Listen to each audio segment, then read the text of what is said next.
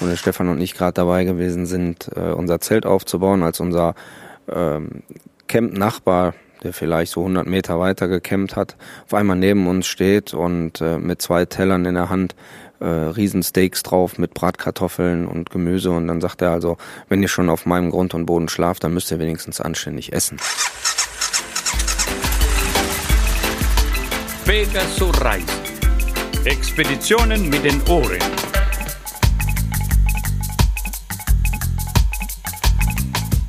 Herzlich willkommen zu Pegaso Reise. Dies ist die Folge 81.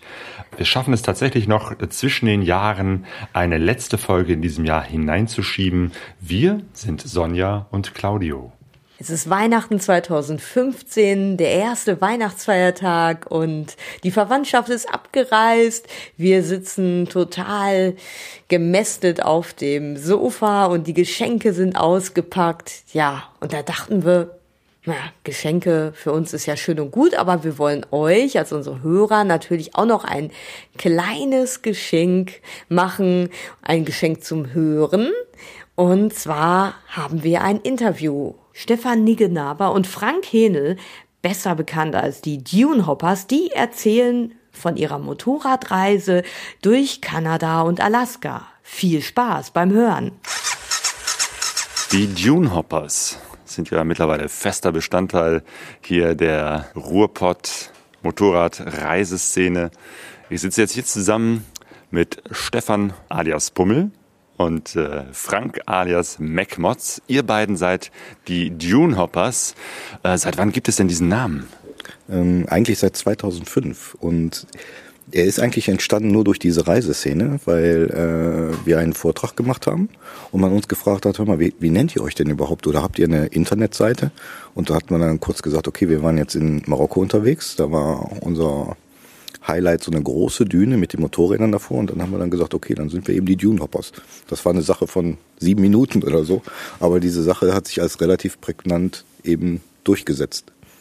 Und der Name ist geblieben. Äh, ihr habt ja auch diese Reisen äh, mit euren Söhnen gemacht. Versprochen ist versprochen, Teil 1 und Teil 2. Ähm, ihr wart mal mit der ganzen Familie unterwegs. Wir treffen, man trifft euch manchmal eben halt auch so mit euren Familien.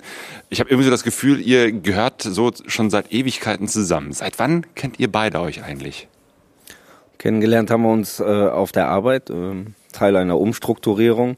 1999 äh, sind unsere Abteilungen zusammengelegt worden und kurze Zeit später ähm, sind wir zusammen auf ein Auto gesetzt worden, ähm, wo wir heute noch erfolgreich zusammenarbeiten im Wechselschichtdienst und äh, die Kunden mit unseren Entstörungsmaßnahmen beglücken. Was macht ihr? Ihr entstört irgendwas? Ja, ganz genau. Wir arbeiten für den regionalen Energieversorger in Düsseldorf und äh, kümmern uns um alle möglichen Probleme, wo die Kunden anrufen, sei es ob Wasser den Bürgersteig entlang läuft oder sie keinen Strom mehr haben oder es irgendwo nach Gas riecht oder eine Fernwärmeleitung geplatzt ist oder aber auch ganz banale Sachen wie die öffentliche Beleuchtung. Ja, das heißt, ihr kamt zusammen und äh, habt dann irgendwie entdeckt, dass Motorradfahren und Reisen eure Leidenschaft ist? Ja, eigentlich schon. Also ich feiere meistens hinterher und äh, es ergänzt sich, sagen wir mal so. Man ja. kann, braucht irgendwo einen, der vorfährt, das macht er, und einen, der hinterher fährt, dann mache ich. Und äh, wenn man zwei Leitwölfe in der Gruppe hat, ist das selten gut. Ja, und jetzt habt ihr schon eine ganze Menge Reisen gemacht. Werdet jetzt am äh, 16. Januar hier am Lagerfeuer auftreten mit eurem Vortrag Heading South, Alaska, Kanada. Das ist ein Teil einer ganz großen Reise, die ihr macht. Genau. Wir ähm, haben vor als Leitfaden die Panamerikaner von Alaska nach Südamerika, nach Ushuaia, dem südlichsten Punkt des Kontinents, zu fahren. Und ähm, wie angesprochen, wir normale Arbeiter sind, höchstens so vier Wochen Zeit im Jahr haben, machen wir das in Etappen und lassen unsere Motorräder, die wir vor drei Jahren in Alaska, nach Alaska eingeflogen haben, ähm, immer wieder bei Internetbekanntschaften stehen. Mhm. Das heißt, ihr macht äh, diese große Reise von Alaska bis runter nach Ushuaia immer wieder in einzelnen Etappen. Wie seid ihr überhaupt auf die Idee gekommen, ähm, Amerika einmal vom Norden bis zum Süden zu durchqueren? Ja, eigentlich äh, war es eher eine Notlösung. Unsere ersten Pläne waren, und die waren schon sehr, sehr fixiert, die Motorräder nach Südafrika zu verschiffen und jedes Jahr eben ein Stückchen weiter nach Hause zu fahren. Das Problem, was sich natürlich dann im Norden Afrikas ergeben hat, äh, lässt diese Reise nicht mehr als sehr sicher erscheinen. Und wir haben unseren Familien immer versprochen, also wir fahren nirgendwo hin, wo man vorab schon sehen kann, dass es da zu unsicheren Situationen kommen kann. Und dann haben wir dann eben gesagt, okay, äh, dann müssen wir uns was anderes suchen. Und dann fiel uns ganz spontan ein, okay, wenn wir da nicht hinkommen und wir sowieso die Motorräder wegbringen wollen, dann fliegen wir sie eben nach Alaska und dann gucken wir mal, was da so geht. Weil wir sind, wie gesagt, nur ganz normale Arbeiter, wir haben nur ein spezielles Budget und wenn wir eben viel Geld in die Hand nehmen, dann müssen wir uns auch relativ sicher sein, dass die Reise dann noch durchführbar ist. Die, der Vortrag geht um den ersten Teil. Ihr habt schon einige Teile hinter euch, ihr seid aber eigentlich immer noch unterwegs. Also die Motorräder stehen noch irgendwo in Amerika und ihr werdet noch einige Zeit unterwegs sein. Ganz genau. Ähm, wir sind relativ entschleunigt unterwegs. Das heißt also, wir ähm, haben äh, angefangen in Alaska, ganz genau in Anchorage, sind damals äh, mit unseren Frauen oder Freundinnen ähm, einen großen Loop gefahren über Fairbanks wieder zurück nach Anchorage und sind dann weiter ge gemeinsam nach Edmonton gefahren. Und da endete dann unsere erste Etappe, ähm, wo wir sehr, sehr viele Bekanntschaften Begegnungen und Bekanntschaften gemacht haben und sind seitdem sehr entschleunigt unterwegs. Zu Zeiten, als wir hier in Europa und Nordafrika oder in dem Nahen Osten unterwegs gewesen sind, war es immer irgendwie so eine gefühlte eine gefühlte Reise gegen die gegen die Uhr oder gegen den Kalender, so dass wir immer sehr schnell unterwegs waren. Und jetzt haben wir uns eben gesagt, so jetzt sind wir auch mal langsamer unterwegs und haben uns äh, nicht allzu entfernte Ziele gesteckt. Ähm, und das macht die Sache sehr interessant. Das heißt, ihr seid noch äh, unterwegs und wann ihr, habt ihr schon einen Plan, wann, wann die Reise zu Ende ist? Es, es gibt da kein Timetable oder kein Schedule oder wie man das immer nennen soll. Wir haben gesagt, wir versuchen es. Ist ja auch gar nicht sicher, ob es irgendwann nochmal durchführbar ist aufgrund dieser Zollschwierigkeiten. Und ob wir jetzt in drei Jahren, fünf Jahren oder in zwölf Jahren da unten sind, das spielt eigentlich gar keine Rolle. Weil die Reise selber ist eigentlich schon so aufregend, gespickt mit Sehenswürdigkeiten, Begegnungen mit Menschen, kleinen Abenteuern, größeren Abenteuern. Also ich, ich möchte eigentlich diese, diese Ankunft noch möglichst weit nach vorne schieben, weil wenn man da ist, ist die Reise ja schon quasi zu Ende. Und wir haben dann schon gesagt, okay, wenn wir tatsächlich schnell genug unten sind, dann drehen wir die Mopeds rum und fahren wieder nach oben. Das ist gut. Genau, aber sich Zeit zu nehmen und, und äh, eben halt auch für die Landschaft, für die Menschen, für die Begegnung Zeit zu haben, ist, glaube ich, äh, eine gute Sache und äh, eben halt auch eine Erfahrung, die ihr so gemacht habt über die Jahre, wo da der Schwerpunkt ist. Und dadurch, dass ihr eben halt die Motorräder vor Ort lasst, habt ihr eben halt auch nicht den Druck, irgendwann irgendwo an der Fähre zu sein ähm, und wieder zurückfahren zu müssen. Aber wie funktioniert das? Also ihr habt dann irgendwann gesagt, so, wir verschiffen jetzt äh, unsere Motorräder nach Alaska also wir haben sie verflogen, die sind äh, mit uns geflogen und ähm, wir waren völlig überrascht, wie problemlos wir die Motorräder aus dem Zoll bekommen haben. Wir haben also nach Ankunft drei Stunden später auf unseren ausgepackten und wieder fertig zusammen montierten, vollbepackten BMWs gesessen und hatten eigentlich gedacht, da brauchen wir mindestens zwei Tage für. Genau. Erklärt mal, mit was für Maschinen seid ihr unterwegs? Ja, es sind zwei alte, baugleiche R100 GS in der Paris-Dakar-Version, also mit dem großen Tank. Hm, haben beide schon relativ viel Kilometer auf dem Tacho, aber sind technisch in einem einwandfreien Zustand. Das haben wir vorher also alles nochmal so hingebogen, dass die Teile, die ausfallen könnten, entweder erneuert worden sind oder eben nochmal gewartet worden sind. Und äh, bis jetzt haben wir bis auf einen defekten Ölkühler eigentlich noch nichts gehabt. Das Problem ist eben auch, dass wir mit den Motorrädern also nicht nur normal unterwegs sind, sondern wir auch immer wieder versuchen, so Offroad-Anteile an der Strecke eben zu fahren. Und das nimmt die Motorräder technisch gesehen natürlich schon so ein kleines bisschen mit, so dass wir immer so ein bisschen im Zwiespalt sind. Sollen wir jetzt wirklich diese Straße nehmen und auf die Gefahr hin, dass wir irgendwann mal in Mittelamerika oder in Südamerika eine große äh, ja, Schraubaktion starten müssen, weil das Problem ist eben, wie wir schon mal gesagt haben, wir haben nur einen gewissen Teil an Urlaub über Und wenn man dann mal eine Woche oder zwei Wochen auf ein Ersatzteil wartet oder so, dann ist schon die Hälfte des, des, des Zeitpunktes da verbraucht. Äh, die Motorräder sind nicht nur vom Alter her alt, sondern sie haben auch viele Kilometer äh, auf der Uhr, weil ich glaube, das sind auch die Maschinen, mit denen ihr eure letzten Reisen so gemacht habt. Ja, wir haben äh, teilweise die Motorräder im Erstbesitz. Insgesamt sind die knappe, ja, ich denke doch so 600.000 Kilometer müssten die beiden zusammen auf der Uhr haben. Und ähm, wir haben immer sehr, sehr viel Spaß gehabt, emotional. Natürlich sind wir sehr an diese Motorräder gebunden, weil wir so viel damit erlebt haben. Deswegen ist es für uns immer ganz wichtig, am Ende einer Etappe eine, eine vertrauensvolle Unterkunft für die Motorräder zu finden. Das äh, machen wir, bis jetzt haben wir sehr, sehr großes Glück gehabt über das Adventure Rider Forum, wo äh, wir die Leute oder wo wir reingepostet haben, äh, kann uns jemand helfen? Wir müssten für ein Jahr unsere Motorräder äh, unterstellen und dadurch haben wir wahnsinnig tolle Bekanntschaften gemacht, wo man heute sagen kann, da sind sogar Freundschaften draus gewachsen. Ganz, ganz klasse Geschichten, die wir da erleben. Schön. Ja, steigen wir doch mal ein mit dem Start der Reise. Ihr habt die Maschinen verflogen und wo ging es dann los?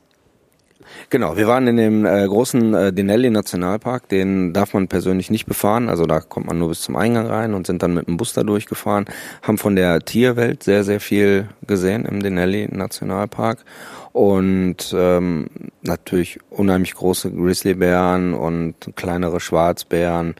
Wir haben Kojoten gesehen und wo wir ganz besonders stolz drauf sind, wir haben einen Wolf gesehen. Einen riesigen Wolf. Da hatten uns hinterher die Indianer gesagt, dass ähm, wäre eine sehr große Ausnahme, so ein Tier zu sehen, stattliche Ausmaße. Und ähm, was machen wir sonst noch? Wir tauschen unheimlich oft die Motorradklamotten gegen Wanderausrüstung. Wir waren sehr viel zu Fuß unterwegs.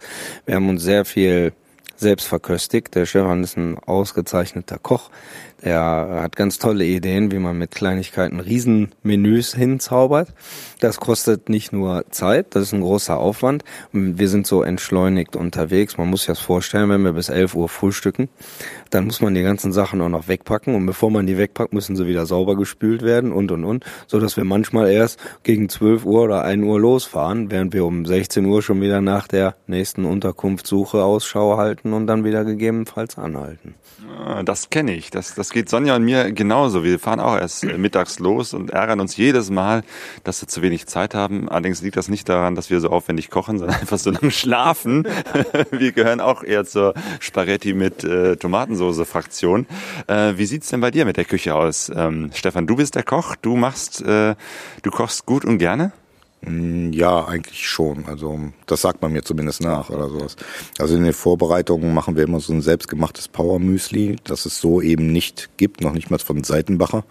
Und äh, wir haben Eipulver dabei, wir haben äh, Milchpulver dabei, wir haben Gewürze dabei, wir haben äh, lauter Gimmicks dabei, die die Sache so ein bisschen interessant machen, so ein bisschen Abwechslung, wo man dann so ein, wenn man wirklich mal Mistwetter hat, wo man dann sagt, okay, das ist jetzt aber mal was für die Seele. Zum Beispiel äh, Wein in Trockenform, den rührt man dann quasi an mit ein bisschen Wasser und hat dann, ab- ja, aber das ist nicht schmackhaft. Das war, das war ein Gimmick, aber eine blöde Idee. Ne, oder Aber so dieses Power Müsli, das interessiert mich. Was ist das? äh, Dieses Powermüsli, das besteht eigentlich nur aus, einer aus einer Pfanne. Da kommt Butter rein, Zucker rein, das wird karamellisieren lassen. Dann kommen jede Menge Nüsse da rein, werden nochmal karamellisieren lassen und dann nimmt man vier Kornflocken, schüttet die da rein. Diese Flocken nehmen dann diese Karamellmasse auf und dann gibt es so, ich sag mal, haselnussgroße Stückchen. Und äh, die werden dann nochmal getrennt mit Haferflocken als Trennmittel. Und dann hat man ein energiereiches, süßes Müsli, das man dann eben strecken kann. Oder man, was wir auch sehr häufig machen, äh, wir haben Mehl dabei und Backpulver. Da backen wir dieses Trapperbrot. Ich sage immer, wir haben es erfunden, die Amerikaner haben es abgekupfert. Das ist dieses Bannock. Das ist sehr lecker, wenn es frisch ist. Wenn es drei Stunden alt ist, kann man damit einem auf den Kopf hauen. Und der steht mit Sicherheit nicht mehr auf. Und wenn man da dann dieses Müsli reinwirft, dann hat man wie einen Sonntagsstuten. Das ist schon ziemlich cool. Das kann ich nur ja. bestätigen, ja. Wenn dann dann noch dazu die Nutella aus der Tube kommt mit diesem warmen Brot, dann ist das schon ein kulinarischer Höchstgenuss.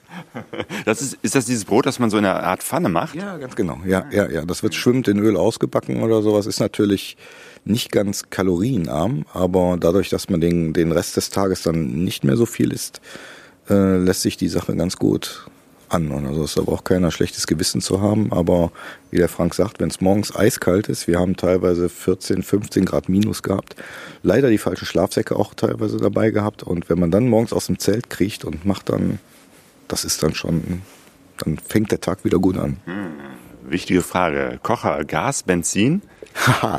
das Witzige ist, wir sind unterwegs eigentlich immer mit unserem langjährigen Benzinkocher.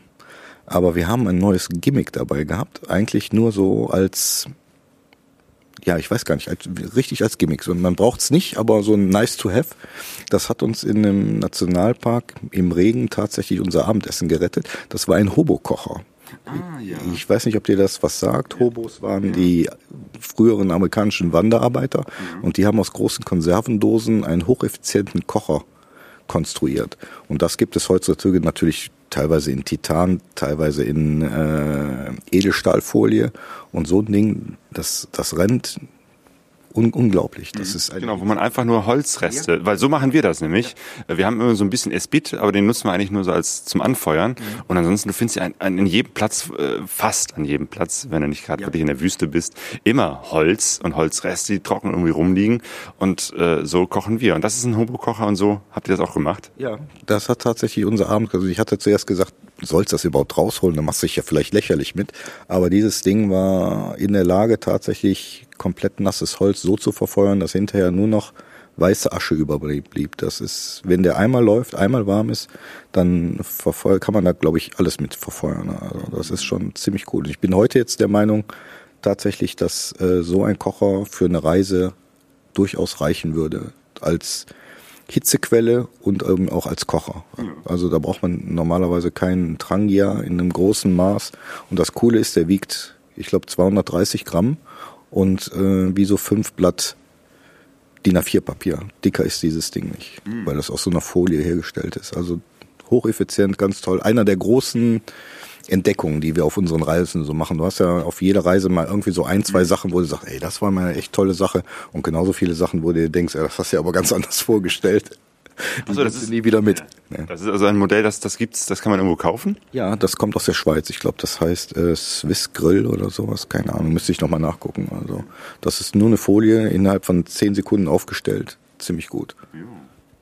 Gut, ja, du hast gerade schon erzählt, es war kalt. Alaska ist ja jetzt auch eben halt so ein Ort, wo ich äh, viele Bilder mit Schnee vor Augen habe. Wann wart ihr da? Zu welcher Jahreszeit? Und wie war so das Wetter da? Mitte August bis Anfang September. Und das ist für Alaska schon äh, relativ spät gewesen. Wir haben also das Pech gehabt, dass wir nicht nur Kälte hatten, sondern auch eben Regen, tiefe Wolken. Das hat seinen ganz eigenen Charme, aber schöner ist es natürlich, wenn es überall blau ist und äh, man weit gucken kann und nicht nur immer die Berge hinter den Wolken vermutet. Also man wäre auch mal schön, wenn man die sehen würde. Ne? Also, und trotzdem ist es uns gelungen, eben zu diesem Club der 30 Prozent zu gehören, die den Denali tatsächlich auch gesehen haben, weil der versteckt sich eigentlich immer hinter den Wolken. Und äh, so, dass 70 Prozent der Leute den nicht sehen, wenn sie da vorbeifahren. Ja. Stefan redet jetzt vom Mount McKinley. Ne? Ah. Mount McKinley, höchster Berg von Nordamerika, wird eben von den Einheimischen Denali genannt oder Denali, ich weiß nicht genau, wie man es ausspricht oder so. Und wir haben, waren sehr, sehr glücklich gewesen, dass wir tatsächlich bis zum Gipfel hochschauen konnten, was nur ganz wenigen vergönnt ist oder den wenigsten vergönnt ist. Es war kalt, es war regnerisch. Äh, wie wart ihr ausgestattet? Warme Unterwäsche und äh, Regenklamotten? Regenklamotten ja, warme Unterwäsche nicht so ganz und Schlafsack war eigentlich, dass wir uns gesagt haben, okay, wir gehen ja immer relativ zügig, gehen wir weiter in den Süden und Alaska wird schon nicht so kalt werden.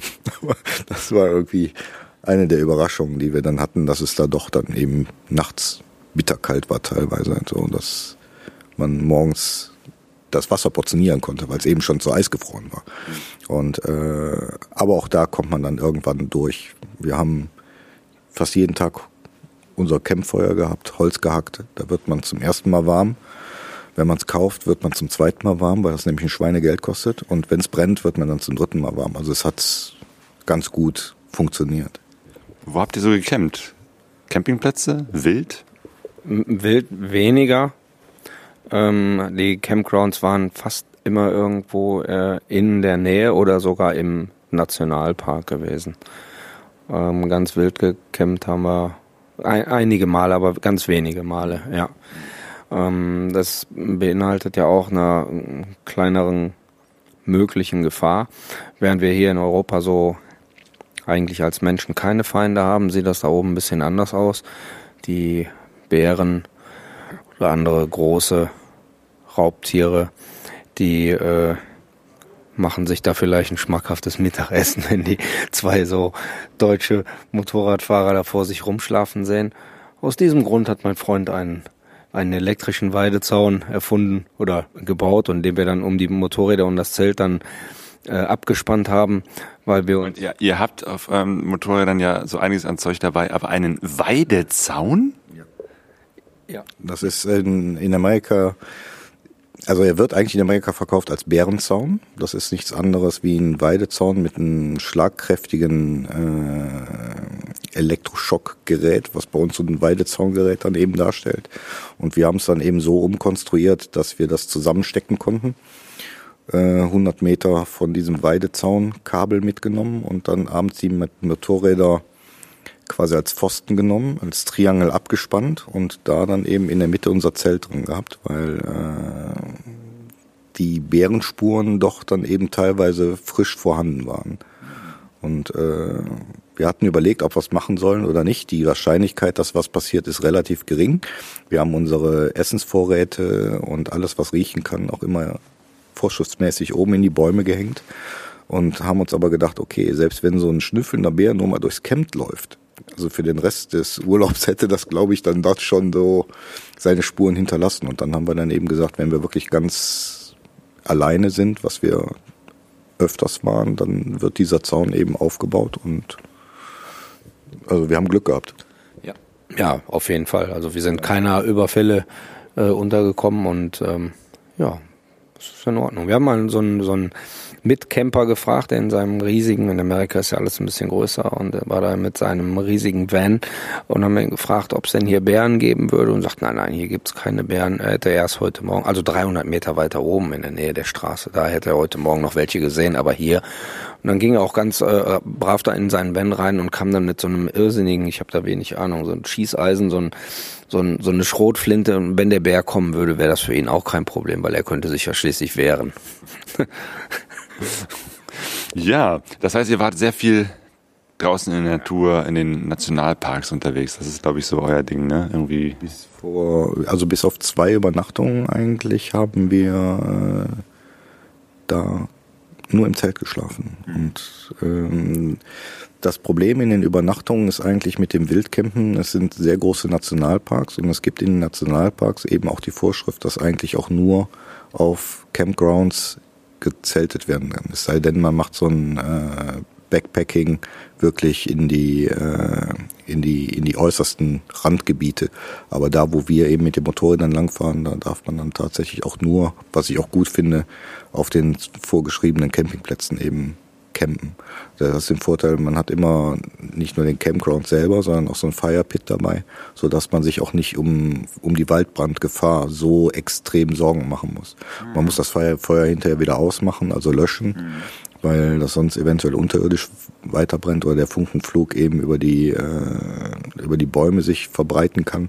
Und dadurch, dass Alaska und auch der Norden Kanadas so, kur so kurze Vegetationsperioden hat, äh, ich kann mich erinnern, wir sind an ein Waldbrandgebiet vorbeigefahren. Das hatte für sich vielleicht so zwei Drittel erholt.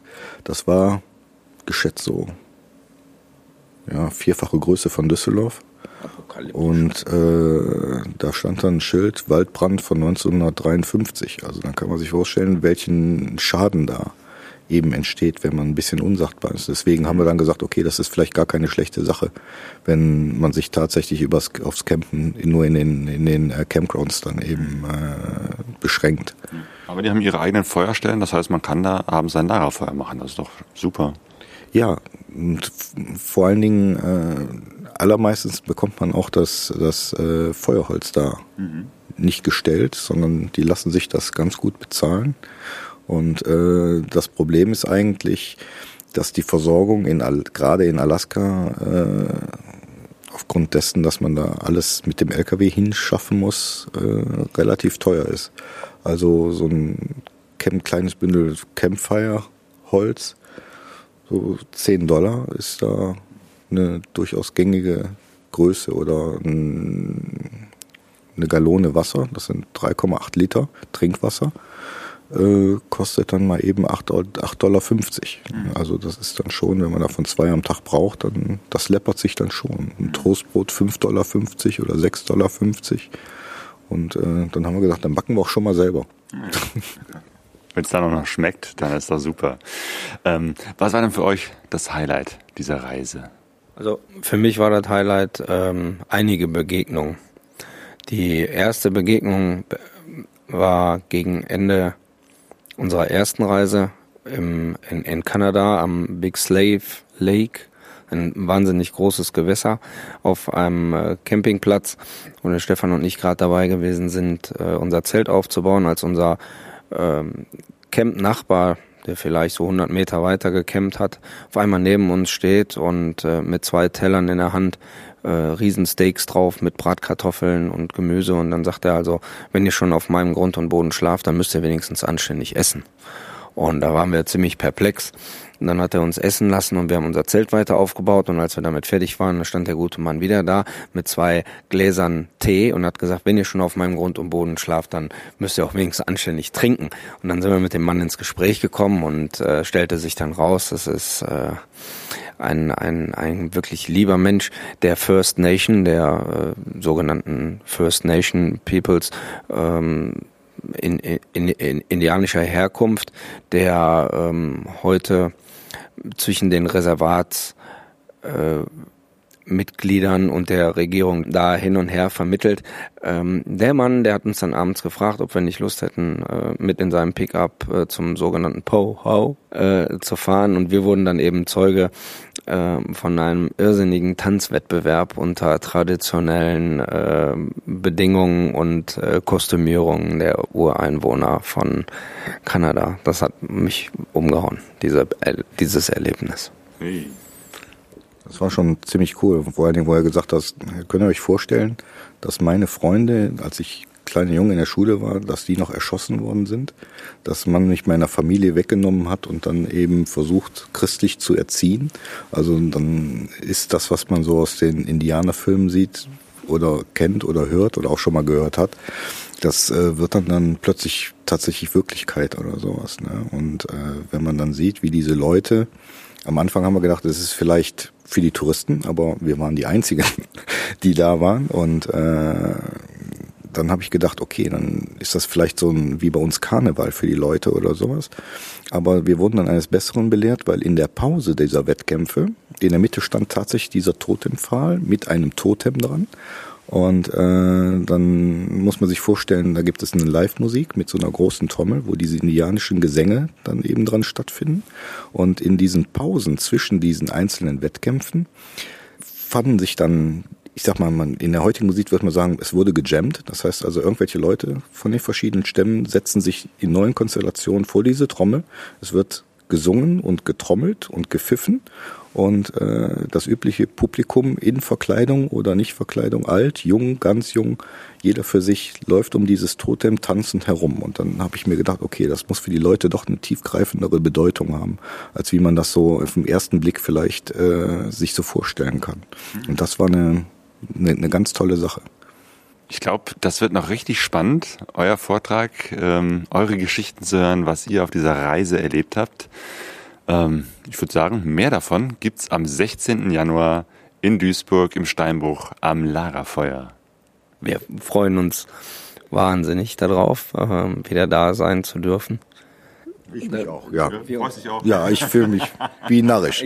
Ich sehe, ich sehe nur das, Pro- ich sehe nur das Problem, dass man eben die, die, die ganzen Begegnungen, die wir hatten, die für uns so intensiv waren, vielleicht nicht ganz so gut transportiert kriegt. Aber wir hoffen, dass wir gute Bilder mitbringen können und dass wir wenigstens so ein kleines bisschen dem, dem Publikum zeigen können, dass es da oben wirklich ganz tolle Sachen zu entdecken gibt.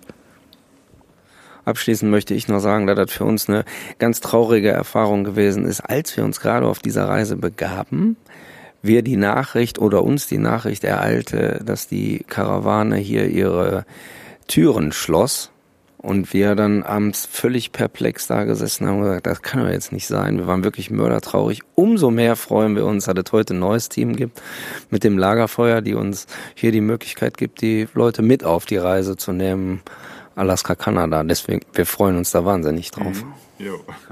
Super. Euch noch viel Spaß. Ihr, der Vortrag, ihr arbeitet noch dran, ihr, ihr bastelt den noch zusammen. Wir arbeiten, okay. wir arbeiten noch dran, ja. Das wird noch, werden noch lange Nächte geben, heiße Debatten. Bei uns wird ja, es gibt nichts, was bei uns nicht diskutiert wird, ob dieses Foto oder jenes oder die Zoomfahrt von rechts nach links oder rein oder raus und und und. Am Ende werden wir einen, einen Film zusammen gebastelt haben, der, ähm, ich bin mir jetzt schon ganz sicher, die Leute begeistern wird. Genau. Weil, was ja auch eure Spezialität ist, sind viele Gags und sehr viel Humor, der dabei ist. Ja, Das ist eigentlich selten so geplant. Meistens, meistens entsteht das irgendwie. Ich weiß auch nicht warum, aber äh, bei uns läuft immer alles nicht so ganz nach Plan. Das ist so. Okay, ich freue mich drauf. Macht's gut. Okay, danke. Ich muss ja sagen, das Interview, das hat mich echt so richtig neugierig gemacht und ich habe schon richtig Lust auf den Vortrag. Was mich aber auch nochmal so interessiert, also die Sachen, die der Stefan so erzählt hat zum Thema ja, Küche unterwegs, ne, das Müsli, äh, was er da selber macht oder dieses Trapperbrot, das fand ich schon wirklich spannend. Vielleicht sollten wir da mal so eine so eine Reihe draus machen, irgendwie Essen auf Rädern oder so. genau. Eine Pegaso-Reise-Kochsendung. Mit Das ist eine gute Star, Idee. mit Starkoch Stefan Nickenabber. Ja, also es macht wirklich Spaß. Äh, Ich freue mich auch schon sehr auf den Vortrag. Du kannst da noch ein bisschen was zu sagen. Ja, ähm, der Vortrag ist, man kann keine ähm, Karten mehr reservieren, denn er ist fast ausverkauft oder beide Vorträge, die äh, treten ja auf mit ihrem Reisevortrag am 16. Januar bei uns im Lagerfeuer Duisburg.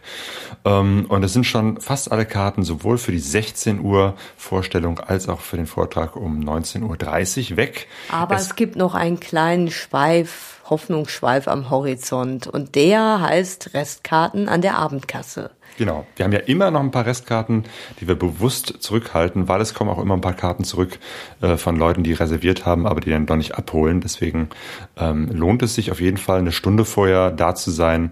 Ähm, bisher äh, hatten wir auch noch nie die Situation, dass keiner mehr reinkam. Deswegen, ähm, wer unbedingt noch rein will, ähm, komme doch zur Abendkasse und da gibt es vielleicht, oder nee, da gibt es auf jeden Fall noch Restkarten und äh, hoffentlich noch genug, dass alle, die kommen, ähm, rein können. Also jeweils eine Stunde vor Beginn der jeweiligen Vorführung. Ja, das war ja in diesem Jahr 2015 ein, ein großes Thema für uns, dass wir jetzt ähm, auch äh, Veranstalter für Reisevorträge sind äh, und eingestiegen sind in dieses Team Lagerfeuer, diese Veranstaltungsreihe.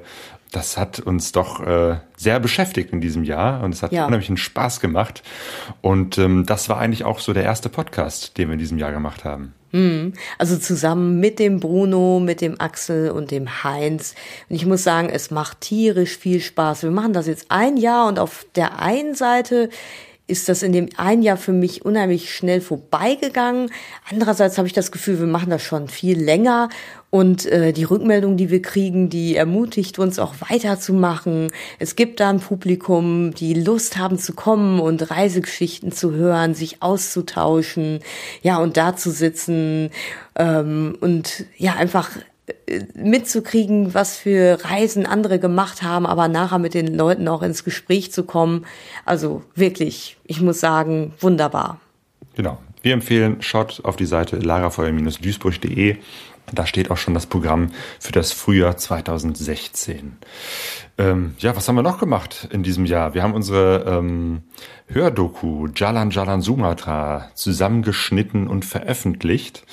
Und wir waren mit unserem Vortrag selbst unterwegs. Natürlich am Lagerfeuer, aber auch an vielen anderen Stellen, auf Reisetreffen und Veranstaltungen haben wir unseren Vortrag gezeigt. Jalan Jalan Sumatra über unsere Motorradreise durch Indonesien. Ja, das war so eine richtig äh, kleine Tournee. Äh, ich weiß nicht, waren das acht Termine oder so, die wir hatten. Ist ja auch eigentlich egal. Aber ähm, für mich war das auch eine ganz schöne Herausforderung, weil es ist immer wieder auch so eine kleine Überwindung, auf die Bühne zu gehen, da etwas zu präsentieren. Also es hat mir viel Spaß gemacht, aber es ist auch echt ganz schön viel Arbeit, besonders im Vorfeld, das Ganze vorzubereiten, ja, die Texte zu überlegen, was sage ich, wie präsentiere ich das. Und dann haben wir noch ähm, für jede Veranstaltung fast ein anderes Format gehabt von unterschiedlicher Länge. Es gab halt eine Kurzversion und eine XX Extended Version und ähm, genau. 30 ja. Minuten, 60 Minuten und 90 Minuten genau. Vortrag, genau. je nachdem. Je nachdem, wer uns bucht, ne? ja, können wir da unterschiedliche Sachen bieten. Aber Nein, wir machen das ja freiwillig, genauso wie die Vorträge. Und trotzdem ist es immer eine Arbeit und ähm, eine Anspannung, aber es hat sich total gelohnt. Vor allem hat es sich auch gelohnt, weil wir so viele nette Menschen getroffen haben, die unserem zu äh, unserem Vortrag zugehört haben. Und wir haben ja auch mit Hilfe dieser ganz netten Menschen ganz viel Geld gesammelt für die Orang-Utans in Sumatra, auf Sumatra. Also nochmal da ein herzliches Dankeschön. Das war echt genial. Genau, es sind äh, über 500 Euro zusammengekommen, mhm. ähm, dass wir einem ähm, Urwald, einem Regenwaldprojekt ähm, auf Sumatra gespendet haben. Ähm, ganz herzlichen Dank nochmal an all die Spenderinnen und Spender, die wir es gegeben haben. Wir haben immer nach den Vorträgen unsere Hör-CD verschenkt gegen eine Spende und dabei ist eben halt auch eine ordentliche Summe zusammengekommen. Ja, und es geht natürlich in unserem Podcast, in unseren Vorträgen um Motorradreisen. Wir waren in dem Jahr 2015 aber auch selber wieder unterwegs. Es ist ja jetzt das zweite Jahr gewesen, seit ich meinen Motorradführerschein habe, das zweite volle Jahr. Und ich bin in diesem Jahr auch ganz schön viel unterwegs gewesen. einmal so im Alltag, ähm, zur Arbeit gefahren. Ja, und dann waren wir ja auch Mitte des Jahres in Polen. Da waren wir dann und haben den polnischen Teil von deiner Verwandtschaft Claudio besucht. Das war wirklich, ja, sehr abenteuerlich. Genau, wir sind mit unseren kleinen 125er Maschinen einmal hier von Hattingen bis kurz für die ukrainische Grenze und zurückgefahren. Ähm, ja, das war eine sehr, sehr schöne Tour. Mhm. Und dann waren wir nochmal unterwegs. Ja, und diesmal bin ich in meine alte Rolle als Sozia geschlüpft, nämlich in Namibia. Da waren wir ja, das kommt mir jetzt überhaupt, das, das war doch erst eben, ne? Ja, im Herbst. Das ist echt, die Zeit vergeht so schnell. Jetzt sitzen wir hier mit vollem Weihnachtsbauch auf der Couch und im Herbst waren wir ja noch in Namibia und waren dafür, oder ich zumindest nur für zwei Wochen, du für vier Wochen, in so eine ganz andere Welt gebeamt, in diese Wüstenlandschaft und ich muss sagen, ich, ähm, wenn ich jetzt noch mal so ein Bild sehe, das war unheimlich faszinierend und selbst wenn ich da nicht selber gefahren bin, ähm, ja, das war alleine auch schon hinten auf dem Sozius-Sitz, ähm, das Ganze mitzuerleben und durch diese Bilderbuch ähm, Kinderabenteuer Spielplatz Landschaft zu fahren, war echt genial. Und ähm, ja, da, da müssen wir noch mal hin. Ja, nach Namibia. Ja, da das war eine sehr, sehr tolle Reise. Ja. Mit dem Motorrad durch Namibia. Klasse. Ja, und wir waren natürlich auch wieder auf vielen Treffen unterwegs, wo wir auch einige von euch wieder getroffen haben auf dem Horizons Unlimited Meeting, auf dem MRT und natürlich auf dem Wintertreffen von dem Bruno Piliteri und dem Aufspurteam, was immer ein schöner Abschluss von dem Motorradfahrjahr ist. Jo, und wir können ausblicken auf das nächste Jahr 2016. Eine größere Reise haben wir diesmal nicht geplant. Vielleicht wird es ein bisschen ruhiger, zumindestens was unsere Reiseaktivitäten anbetrifft. Ähm, schauen wir auch, mal. Schauen wir mal, genau. Aber ich bin einfach beruflich im, im nächsten Jahr unheimlich eingespannt. Ähm, aber wir werden auf jeden Fall weiterhin podcasten und weiterhin diese Veranstaltungen am Lara-Feuer machen. Mhm. Ähm, und was wir jetzt schon mal ankündigen können, es wird im Januar einen Podcast geben mit einem Interview ähm, mit dem Martin Leonard, der auf Weltreise ist schon seit über zwei Jahren und er war lange Zeit in Brasilien. Und die Zeit interessiert mich natürlich besonders, weil wir ja beide Brasilien-Fans sind und so habe ich mich äh, kürzlich mit ihm unterhalten ähm, und ihn befragt über seine Erfahrungen in Brasilien. Und das wird, ja, der, das Interview ist schon gemacht, muss noch geschnitten werden. Und wie gesagt, im Januar werden wir es dann veröffentlichen. Und wir haben noch ein Weihnachtsgeschenk. Diesmal für einen Hörer, der uns einen Kommentar auf unserer Seite, auf unserem Blog pegasoreise.de geschrieben hat. Ich glaube, das können wir so als äh, letzten Abschluss ähm, hier so stehen lassen, nämlich von Peter, der geschrieben hat ein kleines Weihnachtsgedicht und es dröhnen die Motoren. Doch zart und leis in unseren Ohren klingt von weit aus der Ferne so ein altes Weihnachtslied. In diesem Sinne. Vielen Dank, Peter. Äh, schreib uns noch per E-Mail am besten deine Adresse, dann schicken wir dir eine CD zu. Jalan Jalan Sumatra. Und jetzt wünschen wir euch allen ein frohes neues Jahr und in Einstimmung auf unseren Podcast über die Brasilienreise von dem Martin Leonard. Feliz Ano Novo. Feliz Ano Novo. Frohes neues Jahr.